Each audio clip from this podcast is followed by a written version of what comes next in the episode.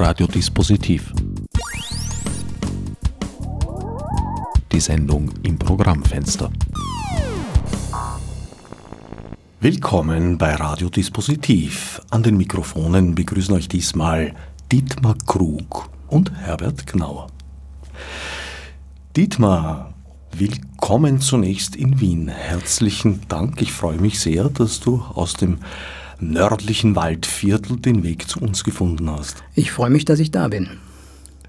Nachdem du deinen Wohnsitz zwischen dem letzten Interview und auch dem letzten Buch von dir und dieser Neuerscheinung, die jetzt gerade herausgekommen ist vor einigen Monaten, die Buntheit der Krähen, deinen Wohnsitz gewechselt hast, vom Wiener Schafberg hinauf ins Waldviertel.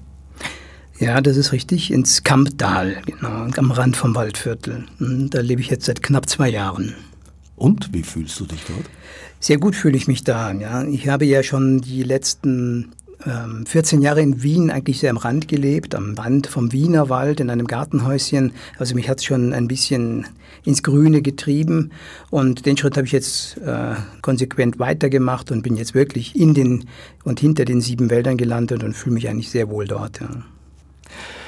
Die Buntheit der Krähen ist Ende Februar 2020 erschienen. Einen ungünstigeren Erscheinungstermin kann man sich für ein Buch eigentlich kaum wünschen. Zwei Wochen später wurde die Quarantäne verhängt über das Land. Das heißt, du bist eigentlich um alle Lesungen, Präsentationen etc. umgefallen. Ja, das ist leider wahr. Äh, und das ist auch eine sehr ungewöhnliche Situation weil man als Schriftsteller natürlich darauf angewiesen ist, dass man irgendeinen Kontakt zu seinem Leserschaft aufbaut. Und da sind Lesungen, Verlagspräsentationen, äh, eine Möglichkeit, mal eine Tuchfühlung zum Publikum aufzunehmen. Und äh, das ist jetzt mein vierter Roman und das bleibt jetzt zum ersten Mal völlig aus. Und das ist ein eigenartiges Gefühl. Man hängt ein bisschen in der Luft und äh, man ja, man hat das Gefühl, seine, die, die Stimme verhallt irgendwo und äh, es kommt das nicht zurück. Es ist ein, allerdings wirklich eine sehr unglückliche Situation gewesen. Ja. Natürlich nicht nur für mich, sondern für alle Autorinnen und Autoren, die in dieser Zeit ein Buch veröffentlicht haben.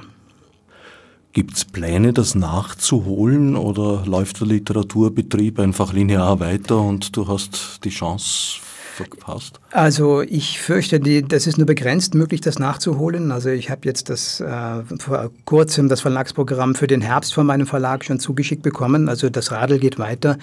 Dieser Betrieb kann sich keinen Stillstand leisten. Ja, und ähm, die Kapazitäten äh, die sowohl was die Lesungen anbelangt auch äh, und, und die Veranstaltungsprogramme anbelangt, sind begrenzt und äh, das Radl läuft weiter. Und ich fürchte, da hat jeder, der in dieser Zeit das Unglück hatte, ein Buch zu äh, veröffentlichen, einen Aussetzer. Ja, und das lässt sich nur begrenzt nachholen. Vielleicht das eine oder andere, aber so wie eine normale Buchveröffentlichung kann es nicht werden. Nein. Sind Veranstaltungen geplant in nächster Zeit?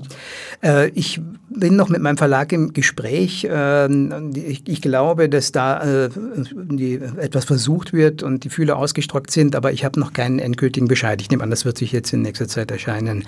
Und die äh, Veranstaltungsplaner des Verlags müssen sozusagen jetzt auf zwei Ebenen agieren. Sie müssen für das neue, für das Herbstprogramm natürlich die Plätze frei machen und gleichzeitig noch die alten versorgen. Also die haben jetzt viel zu tun.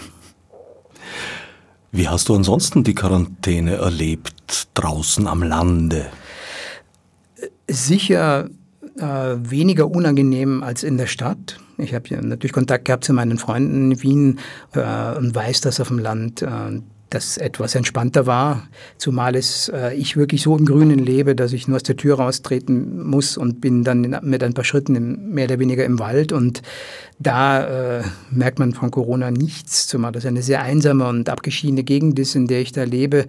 Äh, ich glaube, auf dem Land war das eigentlich angenehmer. Und äh, die, weil die Enge, das Klaustrophobische in den engen Wohnungen und in den U-Bahnen und das, was das Stadtleben so mit sich bringt, äh, nach dem, was ich gehört habe, war es in der Stadt wesentlich stressiger. Ja.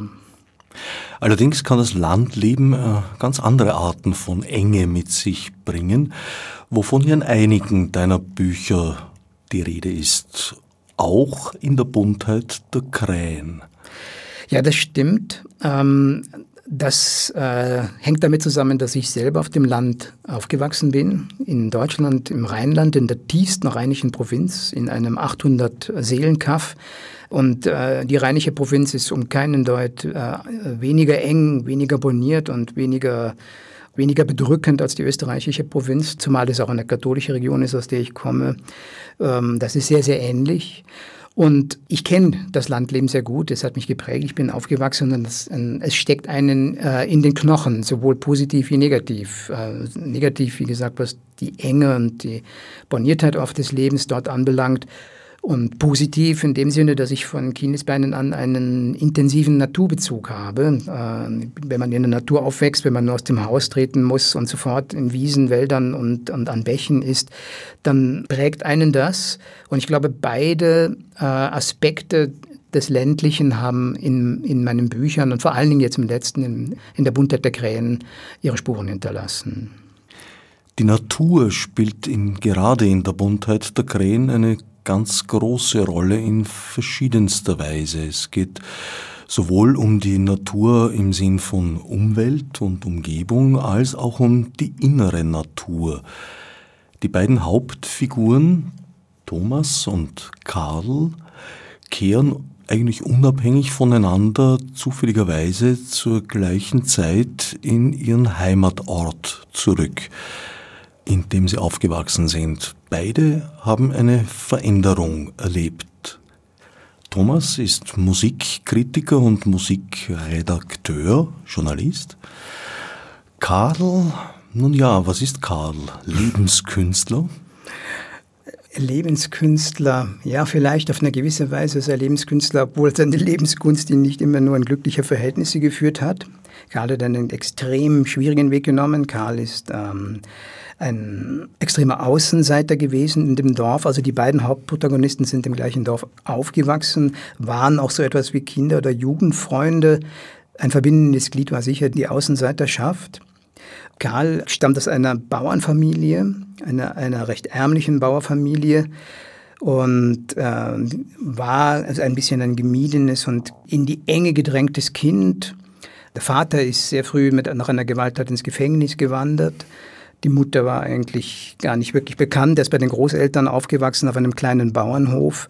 Äh, schon allein auf seiner äußeren Physiognomie war er eine Extremfigur, ein, ein, ein, ein Funzgerl von Mann, ein bisschen ausgeschaut wie ein Indianer und ein, er hat eine einschüchternde Aura eigentlich auf andere Kinder gehabt und war darum immer ein bisschen ein, ein Fremdkörper im Dorf.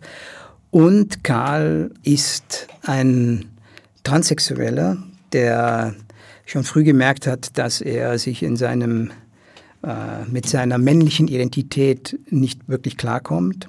Und das äh, in einem Dorf der 70er Jahre oder sogar 60er Jahre noch früh, die, wo natürlich dementsprechend ein argwöhnlicher Blick auf solche Phänomene herrschte und in so einem Biotop aufzuwachsen, hat Karl dann äh, zu einem, sage ich jetzt mal, ja, ziemlich schwierigen Lebenslauf äh, verholfen. Allerdings hatte Karl in seiner Außenseiterposition doch immer den Vorteil, sich recht gut behaupten zu können, allein aufgrund seiner physischen Kräfte. Das stimmt. Das war so lange, äh, zumindest hat er so lange einen gewissen Schutz geboten, solange er noch im Dorf war und das äh, eine Rolle gespielt hat unter Gleichaltrigen und Jugendlichen. Aber in dem Augenblick, wo seine Sozialisation ihn zu einem erwachsenen, reifen Menschen hätte machen müssen, war das natürlich keine Hilfe mehr, sondern sogar eher äh, ein Risiko. Nämlich wenn dann, wenn er in Konflikte geraten ist und getrunken hat, und er hat schon sehr früh angefangen, massiv zu trinken, dann war er kaum mehr zu bändigen und dann ist es auch zu Gewalttaten gekommen und er ist schließlich nach einer, nach einer Gewalttat auch im Gefängnis gelandet. Zuerst im Jugendgefängnis und dann später wirklich im Erwachsenenknast. Und äh, das heißt, also das, was ihn am Anfang geschützt hat in seiner, in seiner Kindheitszeit, war dann später ein, für ihn selbst und für seine Umwelt ein großes Risiko.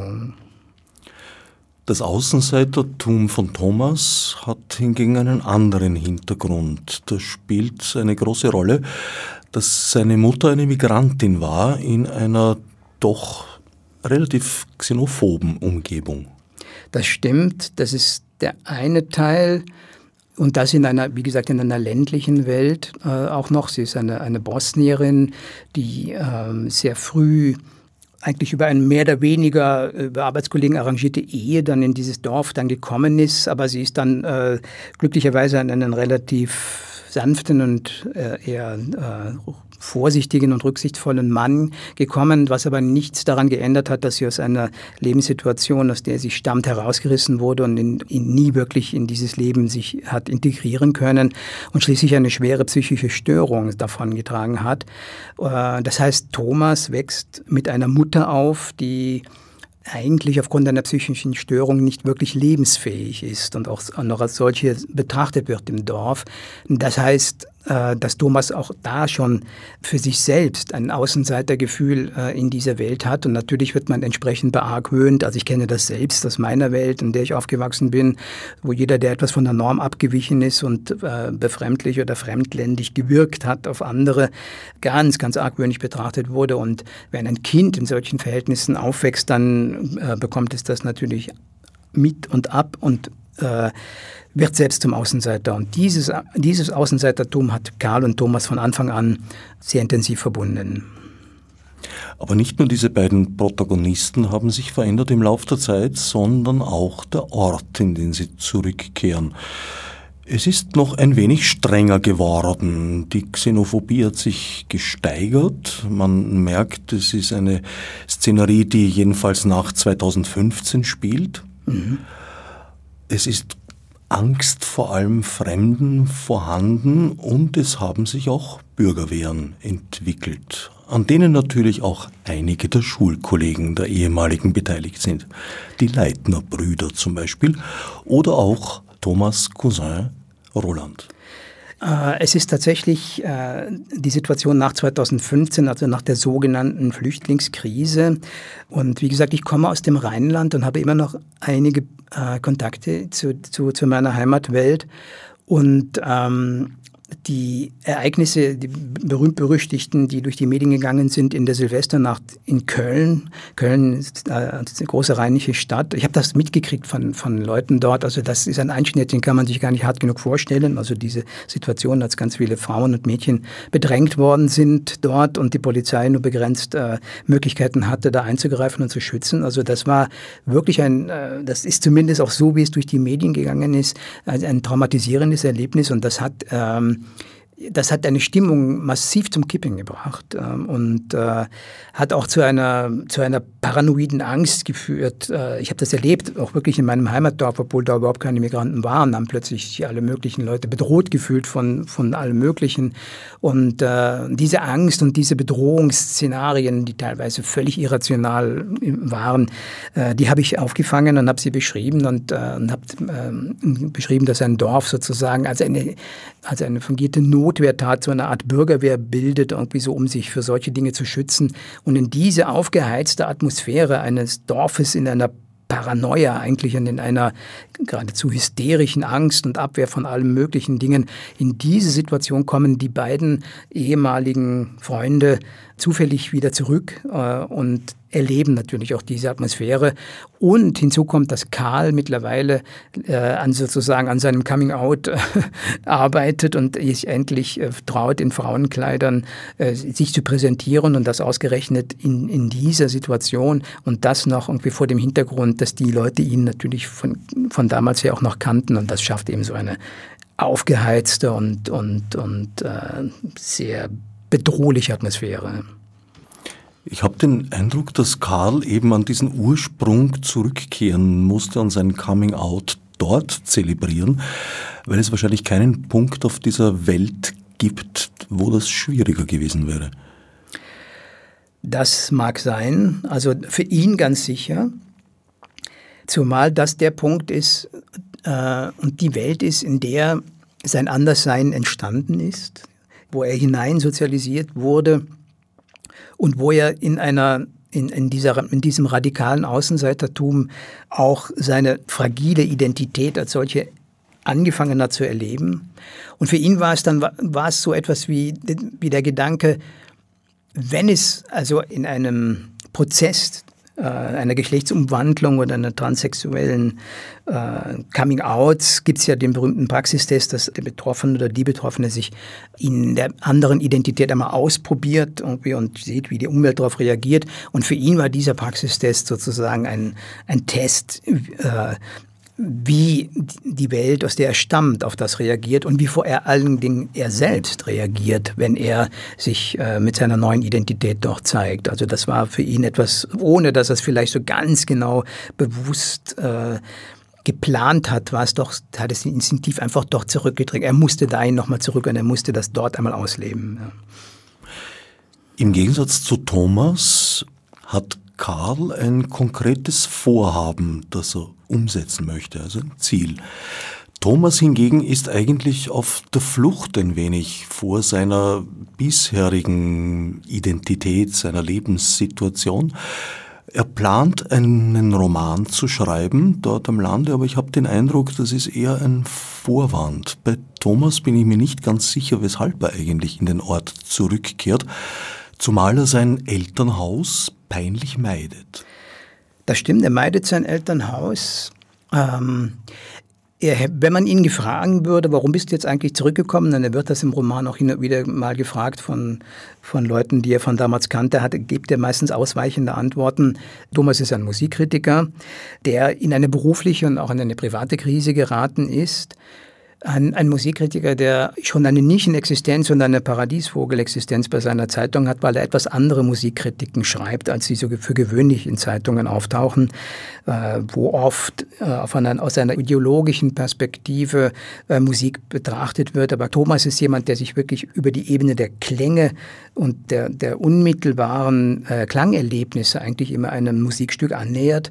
Und er hat sich damit eine, eine Nische geschaffen und eine Sonderexistenz. Man hat ihn walten lassen und äh, äh, hat auch seine Fangemeinde unter den Lesern. Aber er ist erstens mal in, mitten in die, auch in die Zeitungskrise hineingekommen und es ist nicht klar, dass man äh, ihn einfach so weitermachen lässt wie, wie bisher.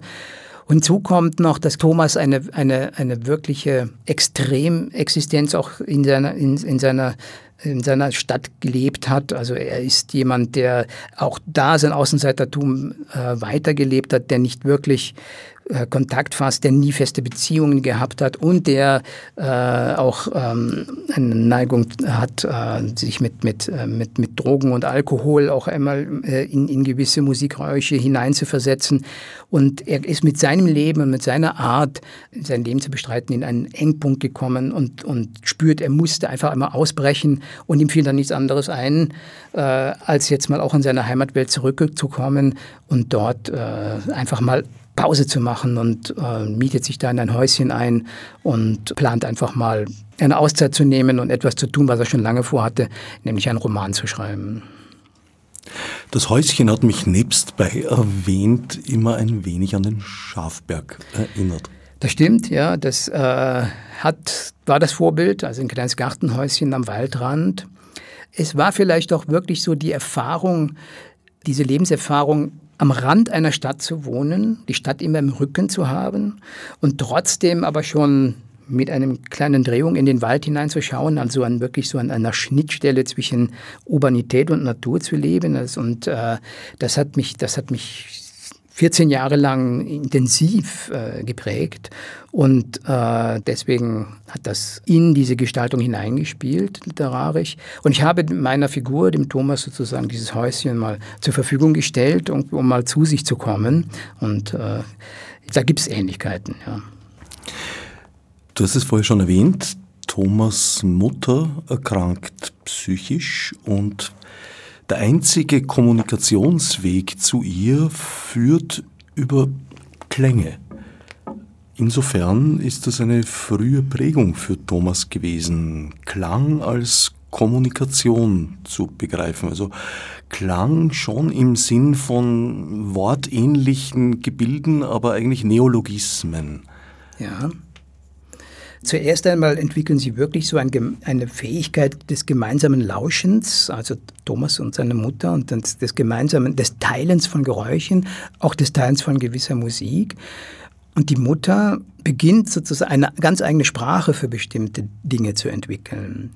Zum Beispiel eine Hummel ist für sie eine Brummel, ist eine ganz lautmalerische Dinge oder eine Katze, die, die, die schnurrt nicht, sondern sie schmurgelt. Und das sind, das sind so, es entsteht so eine Privatsprache zwischen Mutter und Sohn, sie ein bisschen von der Außenwelt abkapselt, übrigens auch vom Vater ein bisschen abkapselt. Und der aber gleichzeitig in Thomas eine gewisse Sensibilität dafür weckt, äh, mit Sprache Klänge zu bezeichnen, sich immer wieder mit Sprache Klängen anzunähern und äh, diese Fähigkeit, die er schon als Kind sehr früh entwickelt, hilft ihm dann später in sein, äh, beim Verfassen seiner Musikkritiken. Er bekommt immer wieder Feedbacks von Leuten, die äh, ihm sagen, du hast meinen Lieblingssong zum ersten Mal so beschrieben, dass ich mich darin wiedererkennen kann. Also da, da hat er einen sehr, sehr unmittelbaren Zugang dazu. Auf der anderen Seite kommt es aber auch immer wieder zu abrupten Beziehungsabbrüchen zwischen ihm und äh, seiner Mutter, wenn die Mutter plötzlich einfach nicht mehr zugänglich ist und wirklich zumacht und, und, und mauert und auch dann für ihn nicht mehr erreichbar ist, dann trommelt er wild drauf los und versucht irgendwie über, über laute Klänge zu ihr den Zugang zu finden und schafft es aber nicht. Und das prägt ihn wiederum und, und, und äh, hinterlässt in ihm so eine Art Bereitschaft, jeden, jederzeit selbst ins Innere zu sinken und macht ihm später auch, äh, macht es ihm später auch sehr schwer, längerfristige Kontakte zu Menschen zu knüpfen. Die Erzählweise ist nicht chronologisch linear, sondern hat mehrere Zeitebenen. Was du jetzt gerade geschildert hast aus der Jugend der beiden, wird Stück für Stück so nach und nach erst dem Leser, der Leserin verraten. Ja, das stimmt. Das liegt nicht zuletzt daran, dass beide Protagonisten, sowohl Karl als auch Thomas, sich erst Stück für Stück ihrer eigenen Vergangenheit nähern und äh, ihnen erst ganz allmählich bewusst wird, was sie da eigentlich zurück ins Dorf getrieben hat und auch gemeinsame Erinnerungen, als sie dann aufeinandertreffen und sich begegnen, wieder hochkommen. Da begleitet sozusagen der Erzähler die Figuren dabei, wie sie langsam aber sicher wieder sich an sich selbst, an ihre eigene Vergangenheit herantasten. Eine andere Erfahrung war, dass ich ähm, Thomas, der anfängt, einen Roman zu schreiben und der, das beginnt da ganz einfach so, indem er mal einige Kindheitserinnerungen einfach aufschreibt. Da wird der Leser sozusagen Zeuge äh, von seiner Vergangenheit und wie eigentlich Thomas seine, seine Geschichte schreibt. Aber Thomas schafft es nicht, wirklich diese Dinge zu fixieren, was schon dann ganz einfachen formalen Dingen äh, scheitert, dass er es nicht schafft, einen Text einfach mal so abzuspeichern und äh, der Datei nur einen Namen zu geben, dass es irgendwo mal steht und dann löscht er immer wieder Dinge, die er geschrieben hat. Und das war für mich als Autor, und wie ich jetzt auch gehört habe, für einige Leser eine ganz seltsame Erfahrung, zu sehen, dass etwas, was fixiert ist und aufgeschrieben ist, plötzlich wieder gelöscht ist. Ich habe jetzt einen Leserbrief von jemandem bekommen, der mir geschrieben hat, das war so seltsam zu sehen, dass etwas aufgeschriebenes wieder gelöscht wird. Ich habe zwar zurückblättern können ein paar Seiten, aber es war ja trotzdem weg. Aber es war selbst als, für, für mich als Autor ein merkwürdiges Gefühl, etwas Niedergeschriebenes, eine Figur löschen zu lassen.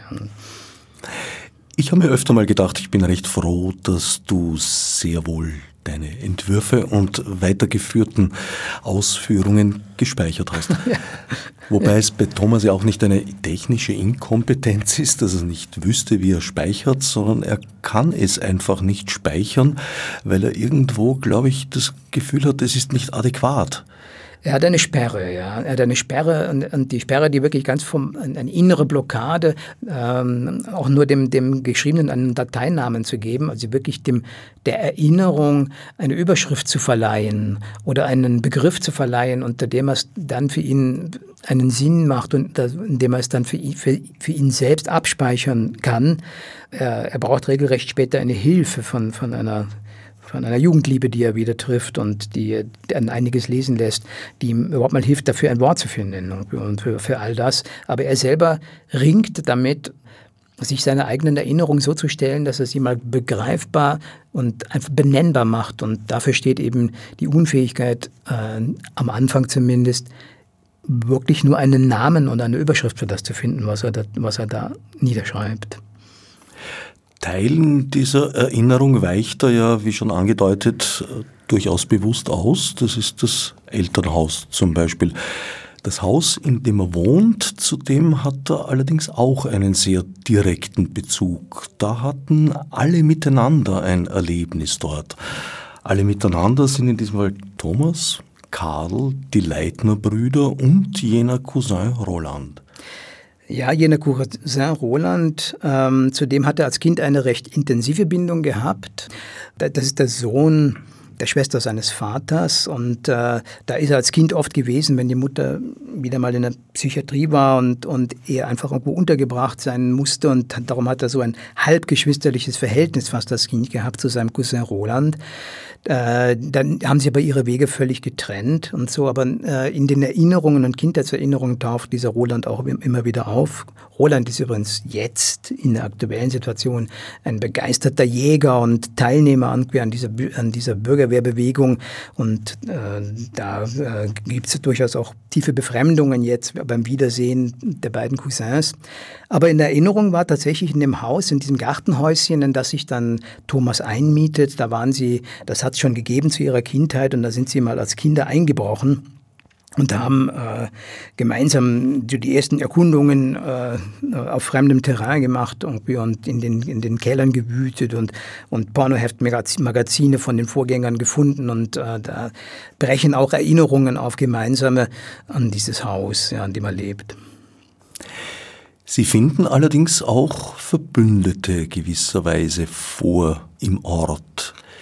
Die Jugendliebe Karin zum mhm. Beispiel die eine Nichte hat namens Svenja, die wiederum eine Freundin hat namens Simone, eine junge Krebspatientin. Und das ist sozusagen das zweite Schwergewicht oder das dritte eigentlich der Geschichte. Simone, da kommt äh, ein, ein autobiografischer Zug von dir ins Spiel, deine Liebe zu Kaninchen. ja, das stimmt, meine Liebe zu Kaninchen. Ich, ich äh, halte Kaninchen seit, seit einigen Jahren. Sie sind mir zufällig zugefallen äh, und äh, ich habe sie von einer Nichte, die die in der Stadt sie einfach in einem kleinen Stall hatte. Und dann hat man sehr schnell gemerkt, dass die viel besser in meinem Garten im, am Schafberg aufgehoben sind und äh, sind faszinierende Tiere. Also ich mag, und die habe ich dann freilaufen lassen im, im Garten und das ist wirklich, ja, sind, sind spannende Tiere. Ähm, noch ein Wort zu dieser Simone. Ähm, ich, das ist auch eine, eine, Kindheitserinnerung, die ich habe. In dem Dorf, in dem ich aufgewachsen bin, gab es tatsächlich ein, ein Mädchen, das ich mich gut erinnern kann, das Leukämie hatte. Und ähm, ich habe eine intensive Erinnerung daran, wie die Leute in meinem Dorf damit umgegangen sind, sowohl mit dem Kind und auch noch mehr mit der Mutter, die eine Geschäftsinhaberin war, die so ein kleines Geschäft hatte. Und ich hatte damals schon als Kind, dass die Leute so einen ganz seltsamen Bogen und, äh, um diese Frau herum gemacht haben und so einen argwöhnlichen Blick irgendwie auf diese Frau und auf dieses Kind hatten, so als wenn ein Fluch über ihnen liegen würde. Und ich habe überhaupt kein, keine Anteilnahme und kein wirkliches Mitleid irgendwie mit diesem schrecklichen Schicksal gespürt. Und das hat mich, das hat mich irgendwie tief beeindruckt als Kind und das hat etwas hinterlassen, über das ich dann mal geschrieben habe. Äh, und die Simone äh, ja, besitzt Kaninchen und darf sie aber jetzt nicht mehr weiterhalten, weil sie ähm, gerade eine Chemotherapie hinter sich hat und äh, die Mutter fürchtet, dass da Krankheitserreger sich etwas fangen könnte. Und so landen am Ende diese Kaninchen dann beim, beim Thomas. Und diese Kaninchen, die dann in seinem Garten sind, sind eine Brücke dafür, dass plötzlich er Kontakt knüpft zu mehreren Menschen irgendwie im Dorf, sowohl zu, zu seiner Jugendliebe. Ähm, Karin, die ihm diese Kaninchen und dann den Kontakt zu Simone vermittelt hat. Und das Mädchen schließt langsam so eine ganz fragile Beziehung zu dem Thomas. Da kommen ganz seltsame, auch wieder so Außenseiter-Dinge äh, irgendwie, die da zueinander finden. Und langsam gruppiert sich da so in diesem Garten und in diesem Gartenhaus so eine kleine Welt, dass äh, plötzlich auch der Karl, der selber eine sehr intensive Beziehung zu Tieren hatte und die Simone und ihre Freundin. Und da sammeln sich um diese Tiere herum, sammeln sich plötzlich so, kommen Menschen zusammen, die wahrscheinlich sonst niemals zusammengefunden hätten und eine ganz bunt gewürfelte äh, Gruppe von seltsamen Außenseitern, die dann so langsam, bei denen dann so langsam eine ganz eigene Art von, von Kontakt und Beziehung entsteht. Es ist gewisserweise die weibliche Seite des Dorfes, die da zusammenfindet. ja, ja, stimmt. Karl, der sich mittlerweile Sissi nennt, äh, zählt natürlich auch zur, zur weiblichen Seite. Ja, es ist wahr. Es ist ein, es ist ein ja, die Bürgerwehr und diese Art, äh, auf, auf diese vermeintliche äh, Flüchtlingssituation und Bedrohung zu reagieren, ist eine sehr männliche Art. Ja. Und ist eine, gerade noch auf dem Land, wirklich eine sehr männliche Welt.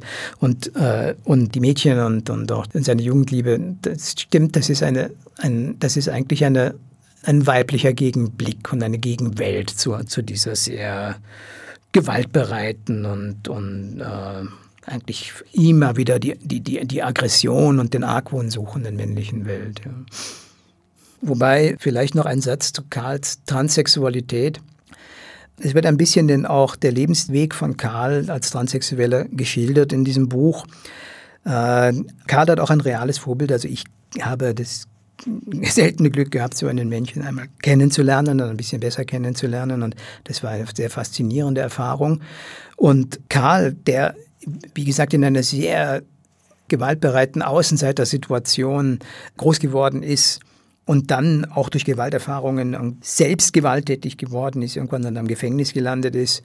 Und für ihn war ein Aspekt dieser Transsexualität, und das hat mich auch besonders fasziniert an diesem, an diesem Phänomen, war ein Aspekt, der vielleicht insgeheime Gedanke, dass er eine bestimmte Form von, von männlicher Gewaltsituation dadurch entschärfen konnte, indem er sich, indem er sich sozusagen seinen weiblichen Anteilen nähert und vielleicht auch die, die Hoffnung einer, einer, einer Erlösung zu finden aus, aus, dieser, aus dieser ewigen äh, Spirale von erfahrener und ausgeteilter Gewalt. Ja.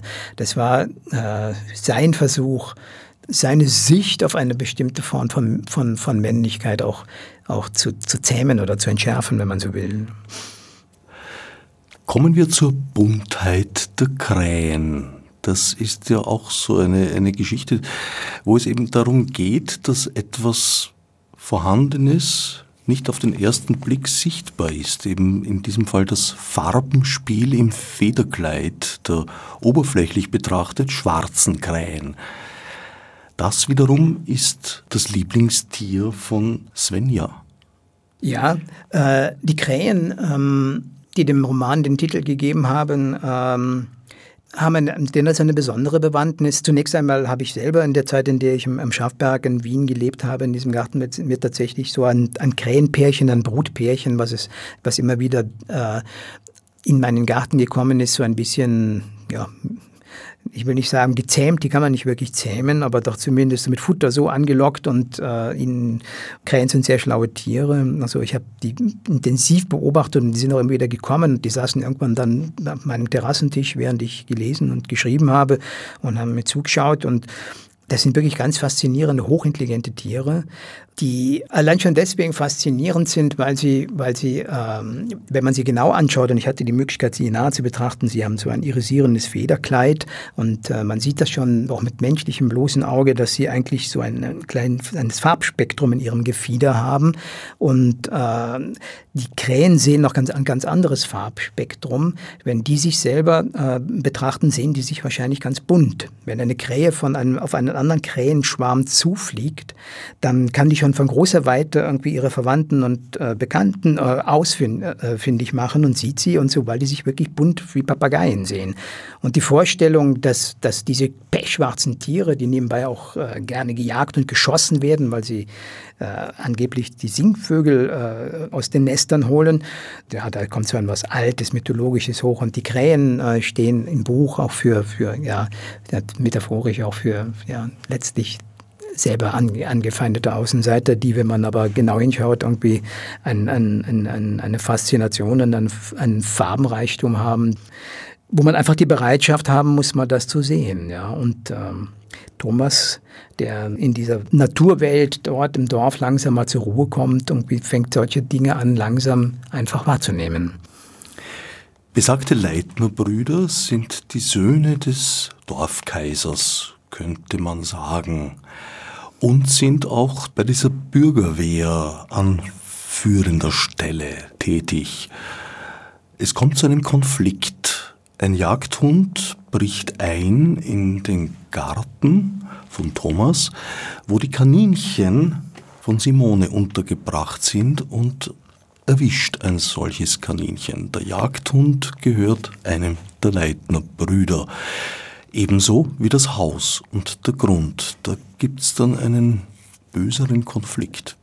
Ja, es gibt einen Konflikt. Übrigens auch das ist tatsächlich mal eine, auf, geht auf eine reale Erfahrung zurück. Also das Haus am Schafberg, in dem ich gelebt habe, war von einer dichten Hecke umgeben und äh, es, ging, gab, es gab immer wieder Hunde, Jagdhunde, irgendwie so, die dieses Gebiet da umstreift haben. Es wird ja auch gejagt dort, dort im Wienerwald und es ist mal wirklich so ein Hund, hat ein Kaninchen gewittert und ein großer Hund und hat so gegen die Hecke gedrückt und gegen den Zaun und man sah so richtig, wie sie nach innen eingedrückt wurde. Das war so der reale Hintergrund für diese Situation und so ein Hund bricht dann ein, äh, bricht durch durch die Hecke und, und, und verletzt so ein Kaninchen schwer. Und äh, Thomas, der für die Kaninchen jetzt verantwortlich ist äh, und mittlerweile so eine, ja, so eine freundschaftliche Beziehung zu Simone, zu den ehemaligen Besitzerinnen der Kaninchen hat und fühlt sich verantwortlich dafür, und macht in dem Moment auch eine, eine Erfahrung mit sich selbst und, und sieht sich plötzlich aber in der Lage, so ein Tierchen zu verteidigen und so und, und, und auf seinen Hund plötzlich mit einer Dachlatte einzuschlagen und wieso er selbst über sich selbst überrascht ist und wie zu welcher, zu welcher ja, Aggressivität er auch da in der Lage ist. Und er verletzt dann diesen Jagdhund schwer und ähm, muss dann deswegen auch äh, das Haus, das den Vater des Jägers gehört, muss er dann verlassen, er muss es aufgeben. Da bricht sich zum ersten Mal so richtig ein Konflikt in diesem Dorf Luft. Aber letzten Endes brechen da auch alte Ressentiments, die schon von, von, von ganz frühen Kindheitsbeinen an da sind, äh, brechen, brechen da auf und, und manifestieren sich in, in, dieser, in dieser Situation. Einen sehr direkten Bezug haben sowohl Thomas als auch Karl zu den Kindern zu Svenja und Simone. Wobei die Kinder ja also schon größere Kinder sind, halbwüchsige Teenager, die einerseits eine größere Weltoffenheit haben als die anderen Dorfbewohner, eine größere Neugier, aber auch eine sehr hohe Kritikfähigkeit. Das stimmt. Das geht ähm, vor allen Dingen von Simone aus, also von dem kranken Mädchen, die, ähm, ja, so, mir hat mal irgendwie ein Freund gesagt, der das Buch gelesen hat, das, das Kind hat ein bisschen was Besserwisserisches vielleicht auch schon fast. Irgendwie so. Und, und äh, aber es ist irgendwie, sie, sie ist sehr informiert, sie ist äh, immer wieder liefert sie auch Informationen über die Tiere und über die Tierwelt. Äh, aber sie, es ist halt ihre Art, irgendwie auch in einer, einer extremen Situation sich äh, zu behaupten. Und sie, die Simone, ist total fasziniert von der, von der Sisi, ja, alias Karl, von diesem, von diesem enormen Mannsbild, der natürlich trotz seiner Transsexualität immer noch ein, ein, ein, riesiger Mann ist, breitschultrig und muskulös, der aber jetzt da wirklich in, in Kleidern und geschminkt rumläuft. Und das ist einfach etwas, was sie total fasziniert. Äh, vielleicht, vielleicht nicht zuletzt deswegen, weil ja, weil da eine Rolle durchbrochen wird oder sie das sich anschauen kann, dass eine Rolle durchbrochen wird, äh, mit der sie selber hadert. Ja, ein, ein Teenager, die die Erfahrungen eines normalen Teenagers gar nicht machen kann und trotzdem aber seine pubertären Nöte hat, auch wenn man es ihr jetzt gar nicht ansieht und, und mitkriegt. Und äh, das ist etwas, ja, da erweckt so eine ganz seltsame pubertäre Neugier. Und hinzu kommt noch, dass Karl irgendwie schon immer so als einen äh, sehr intensiven Bezug zu Tieren hatte irgendwie und da äh, eine Nähe zwischen den Kindern und diesen Erwachsenen entsteht. Und, äh, und da entsteht so eine ganz eigene zusammengewürfelte, die eigentlich auch im, Laufe des Schreibens dieses Buches für mich erst immer mehr gekommen ist, dass da plötzlich eine Runde von, von ein, ein, ein, ein, ein gescheiterter oder in Krise geratener Musikkritiker, ein, ein, ein Transsexueller mit, mit Gefängniserfahrung und dann zwei Kinder und dann das alles um diese um diese Hasen herum, was so seltsam klingt, aber es ist eigentlich, denke ich, letzten Endes eine Runde, die, die recht plausibel zusammenwächst und, so, und wo die Beziehungen im Laufe des Buches eigentlich immer immer dichter und immer, immer klarer werden und so. Und ich hatte selber manchmal Freude daran, Situationen zu beschreiben, diese Menschen dann in diesem Garten zusammenkommen, in das in dieser seltsamen dörflichen Welt, in dieser aufgeheizten Atmosphäre. Ein Freund von mir hat mir mal gesagt, das Buch hat ein bisschen was Märchenhaftes auch, ja. Das so so, so seltsame Motive plötzlich zusammenfinden und in, in so einer sonderbaren, schon fast mythologisch angehauchten Atmosphäre. Vielleicht hat es etwas von dem, ja. das Buch hat, hat, mich, hat mich selber ein bisschen mit auf die Reise genommen, eigentlich. Ja, immer mehr. Ich bin da immer mehr hineingesackt in diese Atmosphäre. Ja, man könnte Simone vielleicht auch als altklug bezeichnen. Ich hatte allerdings mehr das Gefühl, dass sie gerade aufgrund ihrer Krankheit ja gezwungen ist, sehr vorsichtig mit ihrer Umwelt umzugehen und sie auch danach zu beurteilen und daraus halt eine Kritikfähigkeit, aber auch eine gewisse Distanz entwickelt hat. Sie nähert sich auch dem Thomas nur sehr, sehr langsam an und das ist auch ein fragiles Verhältnis, das eben durch einige Zwischenfälle, die den Kaninchen widerfahren, durchaus immer wieder mal aus der Balance gebracht wird. Das stimmt. Die, die Kaninchen sind, sind so die Mittelsfiguren, so über, diese, über die sich dann diese Erwachsenen und die Kinder annähern. Und ähm, ich glaube, es sind ja beide sehr, sehr introvertierte Menschen, sowohl die Simone als auch der Thomas. Und so, die, die dann aber langsam äh, aus dieser Introvertiertheit heraus eine, eine Sympathie füreinander entwickeln. Und ich glaube, die Vorsicht und das Spüren der, der Zurückhaltung des anderen macht es aber dann für beide auch möglich, doch äh, Kontakt äh, miteinander aufzunehmen. Und äh, natürlich spürt Simone auch, dass sich etwas in, in diesem Dorf aufbraut, was sich zum Beispiel auch gegen, gegen die, ihre geliebten Tiere äh, wendet. Die, sie selbst ist auch fasziniert von, von allen Tieren, von ihren Kaninchen, von Krähen und, und, und sie spürt, dass da eine Gewalttätigkeit in diesem Dorf sich aufbraut, symbolisiert durch diese Jägerschaft, die da völlig entgrenzt rumläuft und plötzlich anfängt, äh, alle Krähen abzuschießen. Und äh, Hinzu kommt noch, dass Thomas mal einen Aussetzer hat äh, und diese Kaninchen über Nacht lässt, irgendwie, und die nicht in den Stall tut und was dann dazu führt, dass ein Fuchs auf sein äh, Gelände kommt irgendwie, und einen, ein Kaninchen reißt was er dann Simone lange irgendwie verschweigt und ihr es ja gar nicht zugibt und sie verdächtigt, aber dann doch.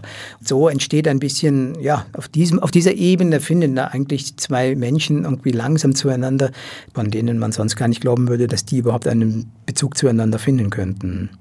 Thomas und Simone. Thomas und Simone. Hm, naja, also das hat mich eigentlich nicht überrascht, dass es da eine, eine, eine Verbindung gibt. Aha. Beide sind sehr recht sensibel und äh, in der Lage, ihre Umwelt genau zu beobachten und zu analysieren. Ja, wenn man es von der Seite sieht, schon, das stimmt. Aber wenn man es, wenn man gerade Thomas äh, Schwierigkeiten ähm, betrachtet, überhaupt Kontakt aufzunehmen zu anderen Menschen, seine, seine, seine Vorsicht und auch sein immer wieder in sich selbst zurückfallen, mittendrin, wenn er plötzlich mit einem Menschen Kontakt hat und, und dann immer wieder das in sich Versinkens, etwas, was er äh, wo ihn seine Beziehung, seine fragile Beziehung zu seiner Mutter geprägt hat.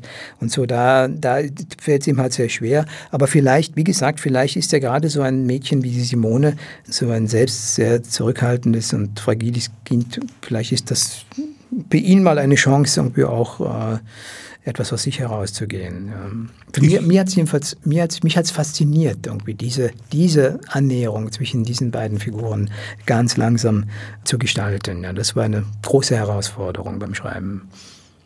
Sie kamen mir eigentlich recht ähnlich sogar vor. Also die mhm. beiden haben große Gemeinsamkeiten, finde ich. Mhm, interessant, dass du das so siehst, ja. Aber ja, jetzt, wo du sagst, ja. ja, vielleicht ist das ja eine Ähnlichkeit, zu der ich mich als Autor selbst mal langsam hin, sozusagen herantasten musste, ja. Mag sein. Mhm. man, man legt als Autor ja manchmal Figuren an, von denen man noch gar nicht wirklich weiß, was, was in ihnen steckt und wo sie sich dann irgendwann hin entwickeln werden. Ja.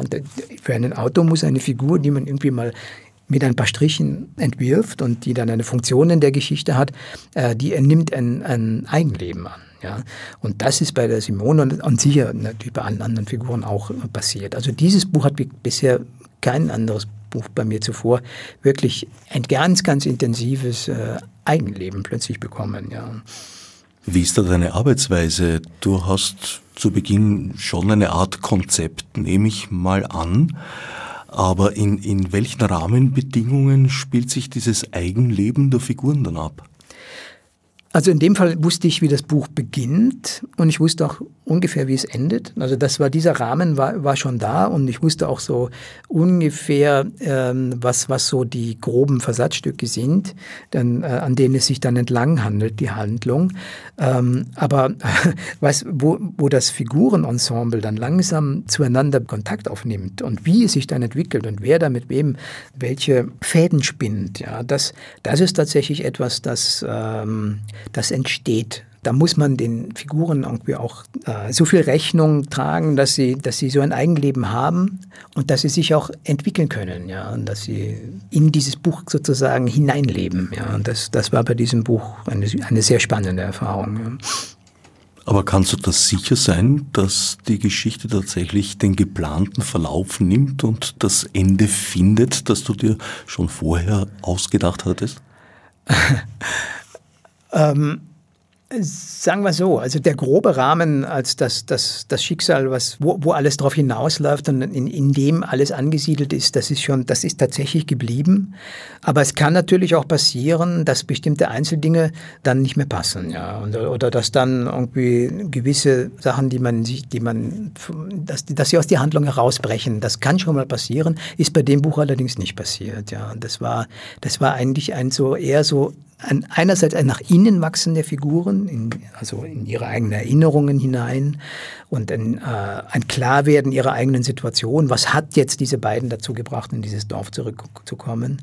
Was unter anderem auch eine kleine Liebesgeschichte, die dann ja äh, sowohl in der Vergangenheit erzählt wird zu seiner Jugendliebe, also es gibt dann äh, zu dieser Karin-Figur zwischen Thomas und Karin und die dann ja äh, wieder Kontakt aufnehmen und äh, sich mal beide eigentlich vergegenwärtigen, warum diese Liebe, Jugendliebe nicht äh, etwas längerfristiges geworden ist und nie zu einer Erwachsenenbeziehung hat werden können.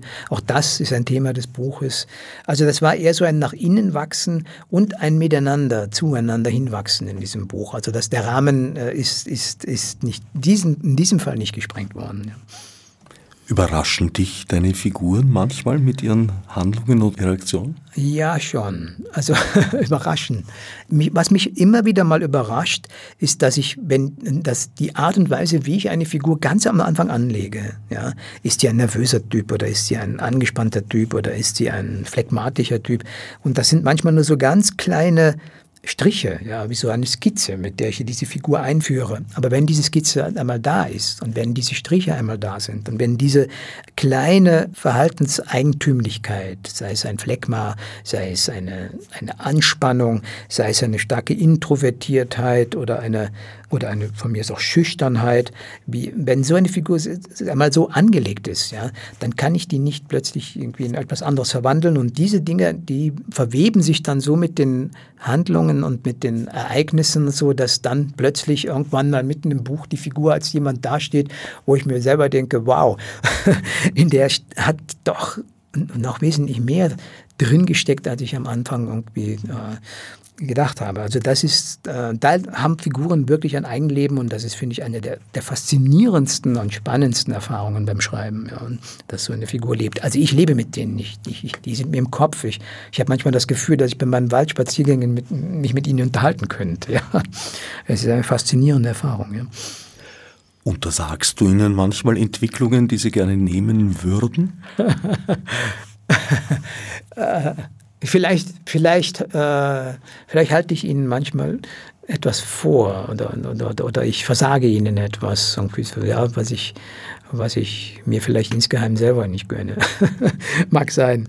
Aber ich sehe natürlich auch selbst, jetzt gerade wieder in diesem Roman, dass mich, dass mich Menschen an Wendepunkten und in Krisenzeiten und in, in fragilen Situationen einfach einfach faszinieren und interessieren. Ja, was, was, was ist da, was passiert da und äh, was, was, was spielt sich da ab hinter den Fassaden und so. Das sind für mich die spannendsten Dinge. Ja. Menschen sind halt ja, das Spannendste für einen Autor.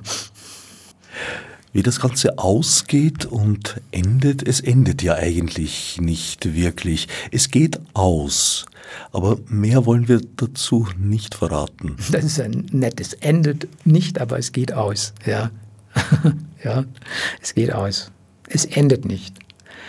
Es hat schon, es hat schon einen Punkt, äh, wo man vielleicht, wo man was jetzt, es wird jetzt so nicht weitergehen, aber es bleibt offen, was es, was, was wird. Ja. Es bleibt manches offen. Und trotzdem hat die Geschichte, glaube ich, in dem Moment, wo sie dann wirklich auf Seite 402 angekommen ist, äh, einen Bogen genommen. Und sei es auch nur, dass jetzt tatsächlich zum Beispiel Thomas zum ersten Mal in der Lage ist, dem, was er geschrieben hat, einen Dateinamen zu geben, dass es mal fixiert ist, mit Hilfe von Karin, mit seiner Jugendliebe. Und äh, ich hatte, ich hatte, ich habe jedenfalls gewusst, dass das Buch da zu Ende ist. Ja. Du hast vorher erwähnt, dass ein Feedback, das du bekommen hast, der Geschichte eine gewisse Märchenhaftigkeit unterstellt. Die sehe ich jetzt eigentlich nicht drin. Ich halte das für eine durchaus realistische Geschichte. Ähm, ja, was damit gemeint war, ich habe ein, ein, eine Rezension des Buches, die eigentlich recht positiv ausgefallen ist, ist aber am Ende die Anmerkung gekommen, auf der einen Seite werden durchaus ähm, Figuren psychologisch subtil gezeichnet und auf der anderen Seite werden diese Figuren aber, wenn sie in dem Augenblick, wo sie in der Dorfwelt sind, äh, kontrastiert mit einer Dorfwelt, die, die eher ähm, einfach geschildert wird. Ja, das so, wenn man es mal pointiert und überspitzt sagen würde, so eine Art Schwarz-Weiß-Zeichnung ist hier die subtilen Figuren Thomas und Karl und die, und die Mädchen und dort die eindimensionale Dorfwelt wo nicht der gleiche psychologische Aufwand betrieben wird, diesen Figuren in all ihren Verästelungen nachzuspüren. Das, äh, muss ich gestehen, ist mir in diesem Augenblick erst so richtig bewusst geworden, dass, das für, dass da vielleicht etwas, etwas dran ist und so, und dass, dass äh, daher auch der Gedanke des Märchenhaften, das, äh, wo ja auch immer so eine gewisse Schwarz-Weiß-Zeichnung drin ist, ich glaube, das hat zwei Aspekte. Das eine ist, dass tatsächlich viel von meiner Kindheitserinnerung aus meiner eigenen Dorfwelt äh, in dieses Buch eingeflossen ist und äh, ich ja manchmal mit, mit einem kindlichen Blick auf bestimmte, sage ich jetzt mal, Grobheiten und Brutalitäten irgendwie in, diese, in dieser Welt äh, äh, stattgefunden haben, äh, dass ich diesen Blick wirklich immer noch habe wenn ich, wenn ich über diese, über meine Kindheitswelt schreibe, dass das eine. Auf der anderen Seite hätte, wenn ich jetzt alle anderen Figuren mit der gleichen, äh, mit der gleichen Perspektive beschrieben hätte, hätte das das Buch, glaube ich, auch überfrachtet. Also ich habe meinen Figuren ähm, meinen subjektiven Blick auf meine Kindheitswelt verliehen und in deren teilhaben lassen und habe aus ihrer Perspektive diese Welt beschrieben. Ja. Daher der Gedanke des Märchenhaften für dieses Buch, mit dem ich eigentlich, äh, ja, mit dem ich mich eigentlich habe anfreunden können. Weil der Plot, die Handlung an sich hat ja durchaus nichts Märchenhaftes. Es Nein. treten keine großen äh, Wunder in Erscheinung. Es nimmt eigentlich einen einen alltäglichen Verlauf, könnte man sagen. Das stimmt. Ähm, es tauchen keine Fabelwesen und keine Einhörner und keine, keine, keine Märchenfiguren auf und so. Nein, das Märchenhafte ist allenfalls, wie gesagt, ist allenfalls, dass, dass, man, dass, die, dass ich mir die Freiheit herausgenommen habe, wirklich ganz subjektiv ähm, den Blick manchmal vielleicht eines Kindes auf eine, auf eine völlig entfremdete und, und auch brutalisierte Welt, denen einfach den Figuren zu verleihen, diesen Blick und diese Perspektive und dass dadurch irgendwie vielleicht, ja, äh, die Menschen irgendwie so auf, ja, vielleicht sogar nicht alle mit der gleichen, mit der gleichen Brille betrachtet werden und, und eine gewisse, ein, ein, eine, eine gewisse, ich will nicht, ich, ich drücke mich vor dem Schwarz-Weiß, weil das glaube ich nicht, dass ich das gemacht habe. Aber ich drücke mich ich, eher so, dass er, dass man sich die Freiheit nimmt, eine Gewalttat als eine Gewalttat zu empfinden und sie auch als solche mal stehen zu lassen, ohne gleich irgendwie die psychologische Auflösung dafür liefern zu müssen. Weil ein zweiter Punkt, der sehr oft mit Märchen eigentlich zu Unrecht assoziiert wird, die Verniedlichung, auch das kann ich an deinem Text überhaupt nicht bemerken. Nein, das glaube ich auch nicht. Also Verniedlichung, verniedlicht ist in dem nicht im Gegenteil. Es geht, es geht um sehr viel, um sehr viel auch zur Gewalt, auch und auch um sehr viel, um sehr viel auch Brutalität, auch die, die auch in, durchaus in der Natur auch vorhanden ist. Auch in der Natur ist nicht nur eine Idylle. Ja. Ähm, und das Märchen ist ja, ist ja eher sogar etwas, was, was äh, sehr, sehr oft die Abgründe der menschlichen Existenz eigentlich auch äh, wunderbar beschreiben kann. Ja. Insofern also vielleicht ja doch wieder märchenhaft. Ja, von der Buntheit der Krähen. ja, also ich, ich bin überzeugt davon, dass, dass vieles, was, was in, jetzt in unserer Gegenwart schief läuft und falsch läuft, ja, damit zusammenhängt, dass die Menschen äh, den Kontakt zur Natur verloren haben, zur äußeren Natur und zur inneren Natur vor allen Dingen zur inneren Natur. Der Glaube daran, äh, über die eigene Natur verfügen zu können, ja, über sich selbst als etwas, als ein Optimierungsprojekt zu sehen, dass man beliebig irgendwie, über das man beliebig verfügen kann, dass man zu allem hin operieren kann. Übrigens auch der Gedanke der Transsexualität und der Operierbarkeit, sage ich jetzt mal von einem Geschlecht zum anderen, ist da eine ganz, ganz heikle Frage, ja, was ja auch ein harter Verfügungsanspruch ist eigentlich über die menschliche Natur, das tun zu können. Ich, ich glaube, je mehr der Mensch irgendwie seinen, den Kontakt zu seiner inneren Natur verloren hat, desto mehr ist er auch in die Lage geraten, mit, seiner, mit der äußeren Natur fahrlässig umzugehen.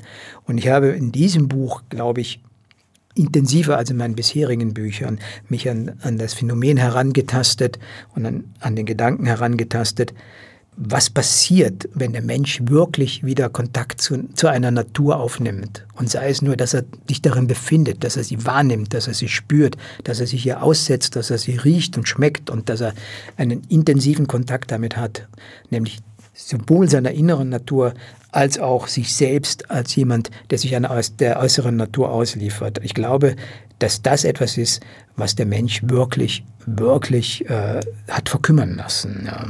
Und das war ein ganz, ganz wichtiger Gedanke, ein wichtiges Thema, was mich auch durch dieses Buch begleitet hat. Wie würdest du die Chance eines Auswegs beurteilen?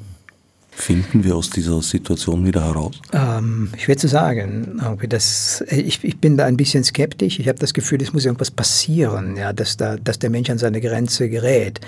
Äh, ich hatte manchmal den Eindruck, dass jetzt in der aktuellen Corona-Krise irgendwie so ein, für mich äh, sind da einige äh, auch irrationale und hysterische Dinge hochgegangen, die, glaube ich, nicht zuletzt damit zu tun haben, dass der Mensch äh, wirklich mal mit der Begrenztheit äh, seiner inneren Nat Natur irgendwie konfrontiert worden ist, sprich mit seiner Sterblichkeit und Hinfälligkeit. Das ist auch etwas, was, was äh, mit dem wir uns nicht auseinandersetzen wollen. Und da vielleicht, ja, da kam so manchmal der Gedanke, vielleicht kann aus dem was, aus dem was erwachsen, aber, so, aber ganz sicher bin ich mir da auch nicht. Das ist allerdings eine relativ junge Entwicklung, dass der Tod so weit aus unserem Alltag zurückgewichen ist. Ja, natürlich, früher war die Sterblichkeit viel höher. Antibiotika gibt es eigentlich erst nach dem Zweiten Weltkrieg, also die zweite Hälfte des 20. Jahrhunderts. Es sind also praktisch eineinhalb Generationen erst, in denen der Tod aus unserer Alltagswahrnehmung sehr weit zurückgedrängt wurde. Das stimmt, das ist noch relativ jung. Allerdings haben wir es in dieser relativ äh, kurzen Zeit sehr weit und intensiv gebracht, irgendwie in der Verdrängung des, des, des Todes und vor allen Dingen des Sterbens und in der Verdrängung auch des Gedankens, irgendwie dass unserer eigenen Sterblichkeit und Hinfälligkeit. Also dieses Selbstoptimierungsding und dieses Phänomen der ewigen Jugend und ewigen Fitness ist ja etwas, wo wir irgendwie äh, einfach die, die, Grenzen unserer natürlichen äh, Verfasstheit einfach immer mehr aus, den, aus dem Blick gedrängt haben. Und je mehr wir uns selbst als Naturwesen ähm, aus den Augen verlieren, ja, desto leichter fällt es uns auch, der äußeren Natur Gewalt anzutun. Das hängt, glaube ich, ganz sicher zusammen. Ja. Und umgekehrt würde der Mensch wirklich wieder mal seine eigene natürliche Verfasstheit einfach stärker spüren und wieder zulassen, ja, dann würde er automatisch eine größere Sensibilität dafür entwickeln, was wir eigentlich im, im Moment im Begriff sind, äh, der Umwelt anzutun. Ja.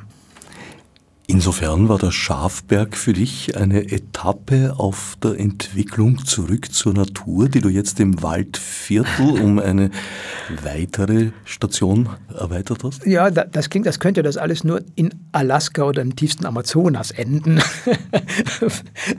aber äh, ja, aber trotzdem, ich, die, die, die, die intensive Erfahrung mit, mit, mit Natur und immer wieder und Natur ist, ist, äh, macht etwas mit Menschen. Das kann, das kann ich jedem versprechen, der sich äh, wirklich mal aufmacht und wie in, die, in den Wald zu ziehen und das sich jeden Tag zu geben, das wird jeden Menschen verändern, ganz bestimmt. Ich freue mich schon auf deine nächsten Bücher. ja. Vielleicht um den Kreis an dieser Stelle gegen Ende der Sendezeit zu schließen, liest uns den Beginn des Buches vor. Ja, ich lese einen kleinen Abschnitt vom, äh, vom Anfang des Buches vor. Das Buch beginnt mit, mit einem Kapitel, das heißt Das Kleid. Da geht es um Karl, der einfach nur als junger Mensch ähm, mit, mit, einem, mit einem Traktor übers, übers Land fährt und dann nach Hause kommt und in, in der Nacht einfach einen Traum hat. Und den Traum möchte ich einfach vorlesen. Die Wucht des Aufpralls spürte Karl in seinem Rücken und an der Innenseite seiner Arme, die er gegen die Holzwand gepresst hielt. Danach war Stille, abgesehen von dem leisen Schnauben hinter der Tür. Sehen konnte er die Tür nicht, es war völlig finster, aber er konnte sie hören. Sie musste drei, vier Meter von ihm entfernt und ebenso aus Holz sein wie die Wand, an der er lehnte. Der dumpfe Ton beim Aufprall des massigen Stierschädels hatte es ihm verraten. Er lauschte in die Dunkelheit. Das Schnauben jenseits der Tür wurde lauter, schneller, begleitet von einem Scharren auf dem Boden, das sich langsam von der Tür entfernte. Er wusste, was das bedeutete. Der Stier nahm Anlauf zu einem neuen Vorstoß. Unfähig, sich zu bewegen, presste Karl die Arme fester gegen die Holzwand, legte den Kopf mit zusammengekniffenen Augen zur Seite, bis er die rauen, grob gezimmerten Bretter an seiner Wange spürte. Der zweite Aufprall war deutlicher, wuchtiger als der erste. In den dumpfen Krach mischte sich ein erstes Splittern von Holz und das Ächzen rostiger Nägel und Schrauben, die sich zu lösen begannen. Er versuchte, sich aus seiner Starre zu befreien, sein Körper gehorchte ihm nur zögerlich. Ohne den Kontakt mit dem Holz an seinem Rücken aufzugeben, schob er sich tastend an der Wand entlang, weg von der Tür, die ihm genau gegenüber zu liegen schien. Nach wenigen Schritten stieß er an eine seitliche Wand, die seine Ausweichbewegung stoppte. Offenbar befand er sich am Ende des Gangs, der zu den Stallboxen mit den trächtigen Kühen und dem Stier führte. Warum raste der Stier? Was trieb ihn heraus aus seiner Box? Er hatte ihn doch gerade erst gefüttert, seine Tränke gefüllt. Karl löste die Arme von der Holzwand, berührte seinen Körper, fühlte den Stoff seines Parkers, seiner Hose, hatte die Farbe seines Kleids, das er unter dem Parker trug, den Stier so wild gemacht? Aber es war doch nur ein blasses Rot und überdies verborgen unter seiner Arbeitskleidung. Außerdem war es stockfinster, der Stier konnte ihn doch gar nicht sehen. Während Karl sich nun in die andere Richtung an der Wand entlang tastete, hörte er, wie das Schnauben des Stieres schneller, rhythmischer wurde, dann wieder das Scharren eines neuen Anlaufs und unmittelbar darauf der Krach des Aufpralls, knirschend diesmal, berstendes, brechendes Holz. Er konnte den Stier jetzt riechen. Einige Bretter waren offenbar bereits aus der Tür herausgebrochen. Einem weiteren Aufprall würde sie nicht standhalten. Panik erfasste ihn, er musste weg hier. Schwer atmend tastete er sich weiter und stieß auch hier nach wenigen Schritten an eine seitliche Begrenzungswand.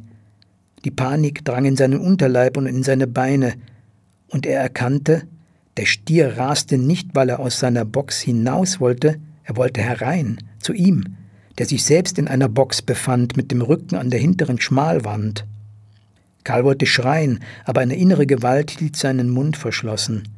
Erstarrt lauschte er nach draußen, das Schnaufen begleitet jetzt von einem kehligen Grundston, das Scharren der Hufe zum neuen letzten Anlauf. Dann hörte er noch ein anderes Geräusch, eine Art Heulen, von weit her zunächst, anschwellend, abschwellend, auch der Stier hinter der geborstenen Tür schien es wahrzunehmen. Das Tier passte sein Schnauben dem Rhythmus des schwellenden Heultons an, bis es ganz mit ihm verschmolz, in ihm aufging. Immer noch mit Rücken und Armen an der Wand klammerte Karl sich an das heulende Geräusch, ließ es für sich realer werden als alles, was sich hier in der Stallbox des Stieres ereignete. Und plötzlich zerriss die Nacht und mit ihr der Stall und der Stier. Was blieb, war das Heulen, zwar immer noch von weit her, aber klar jetzt und eingebettet in eine fassbare Welt. Er war erwacht. Das Heulen war eine Sirene, die aus dem Dorf zu ihm herüberklang. Sie hatte ihn aus seinem Traum gerissen. Dietmar Krug von der Buntheit der Krähen. Erschienen im Otto Müller Verlag und eine dringende Leseempfehlung meinerseits. Ich danke dem Autor für das Gespräch.